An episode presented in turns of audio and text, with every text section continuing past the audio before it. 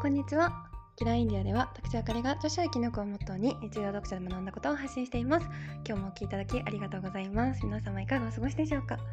はい。今日はですね日本はやり直しが効かない社会という話をしたいなと思います。あのというのも最近こんな記事を見たんですよ。あの人生は小学校4年生で決まるって書いてあって。うん。これを聞いて皆さんどう思いますでしょうか？私はねなんやそれと思って 4万字ぐらいの講義文を書こうかなと思ったぐらいなんですけどまあそれは冗談としてなんだかなって思ったんですよ。なんかこう分かる。まあ言いたい意図することは分かるんですけど多分こう10歳くらいの子供のポテンシャルってすごいと思うし、うん、吸収力もすごいと思うしなんかこうスポーツ選手とかねなんか芸術とかこう小さい頃から染み込ませるみたいなのがあるんだろうから私は分からないですけど、うん、そういう言葉をきっと書かれてるんだろうなって思うんです。なんか、まあ、意図することは付随情報がなかったので明確ではないんですけど、うん、なんかこう音楽とか体操競技とかお受験のこととかを想定した言葉なのかなって思っていました。うん、であのー、同時にね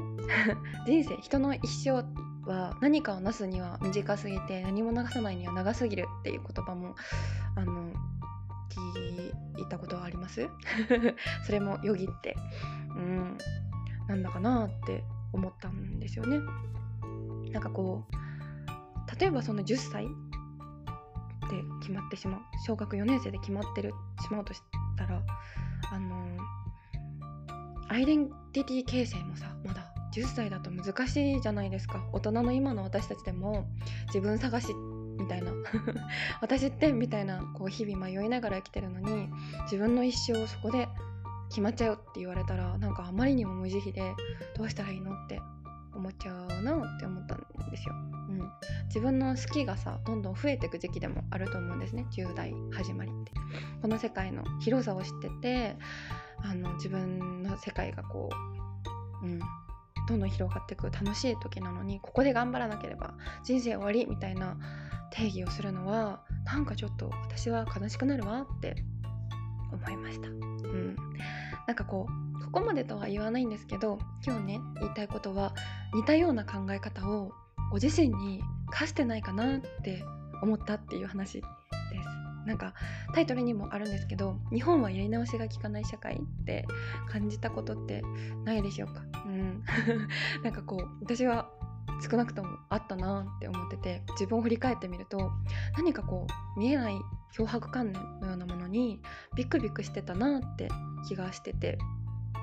なんかこう悪い成績を取ったら内申点に響くからダメ。先生に怒られて悪い生徒だったらダメとか受験に失敗したら終わり？とか留年したら終わり？とか浪人したら終わり？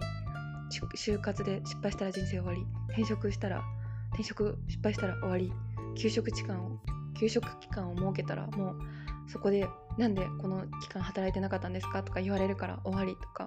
なんかこう大人になって今社会に出ていろんな視野が広がってそんなことないよって言ってあげられるんですけど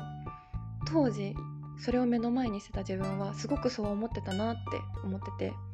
なんかこうあ一個踏み外したらダメなんだって思ってたんですよ。いい成績を叩き出し続けないと私の人生はダメになるんだとかもうすごく辛いものになるんだとか不幸になるんだっていうのをなんか思っててすごくこうビクビクしてたなって思ってうん。そんなこと一つも真実じゃないのになんか気を抜いたらレールを降りたらダメレッテルを貼られるって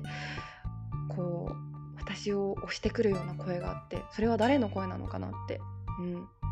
もしかしたら大人になった今でも感じてる人もいるかもしれないなって思って。うん。なんかはい。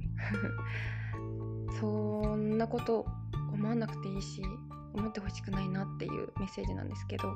大人になってやっと自分がちょっと分かってきてやりたいことが見えてきたのにもう遅いとかもうダメだとか手遅れだとかできっこないとか無謀とかいくらでもなんかそういう声って降りかかってくると思うんですけど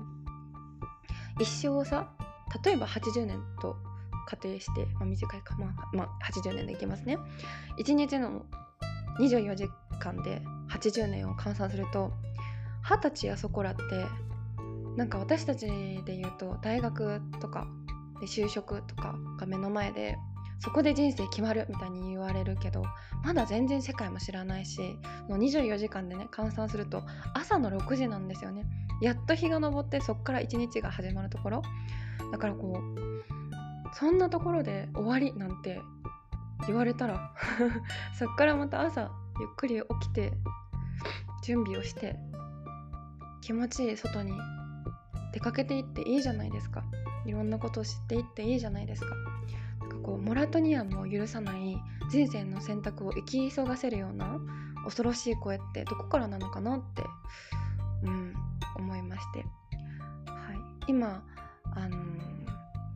海外に出て仕事をしていろんな国の出身の方と出会って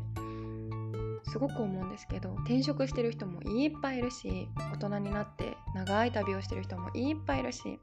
なんとなく過ごしてる人もいっぱい見て誰一人自分のことを責めてないんですよ。自分のことを恥じてもないし何かにこう恐れてもない。うん。なんかこうそんな怖がらなくていいよって思います。自分で自分の可能性を奪わなくていいし怖がらなくていい。自分の人生のはずだからその脅迫観念はどこから来るのかそれは本当なのか本物なのか考えてみてもいいなって思っててこの現代だからやり方も生き方も本当に多様でいくらでもあると思うんですよ。決まったレールだけじゃないしここ外れたらダメみたいなこと一個も本当に一個もない。何をするにも遅すぎることないしいくらでもいつからでも何にでもなれる。んですよね。だからどうかご自身の人生を悲観しないでほしいしもう今世は諦めみたいなのすごい嫌なんですよ。あの皆さんにいつでも自分でよかったってあの次も来世もぜひ自分で生まれてきたいって思ってほしい。なって思ってるのでだか質的な成功とかより違う。量的な成功より質的な自分の幸せを持ってる方が知ってる人の方が素敵な人生なんじゃないかなってまあ比べることじゃないですけどね。自分の気持ちが幸せで満足で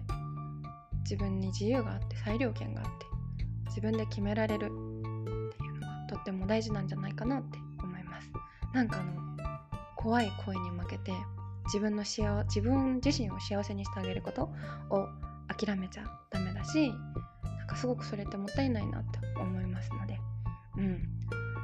いつからでも何にでもなれるんだよって思ってほしいなというメッセージでございました、は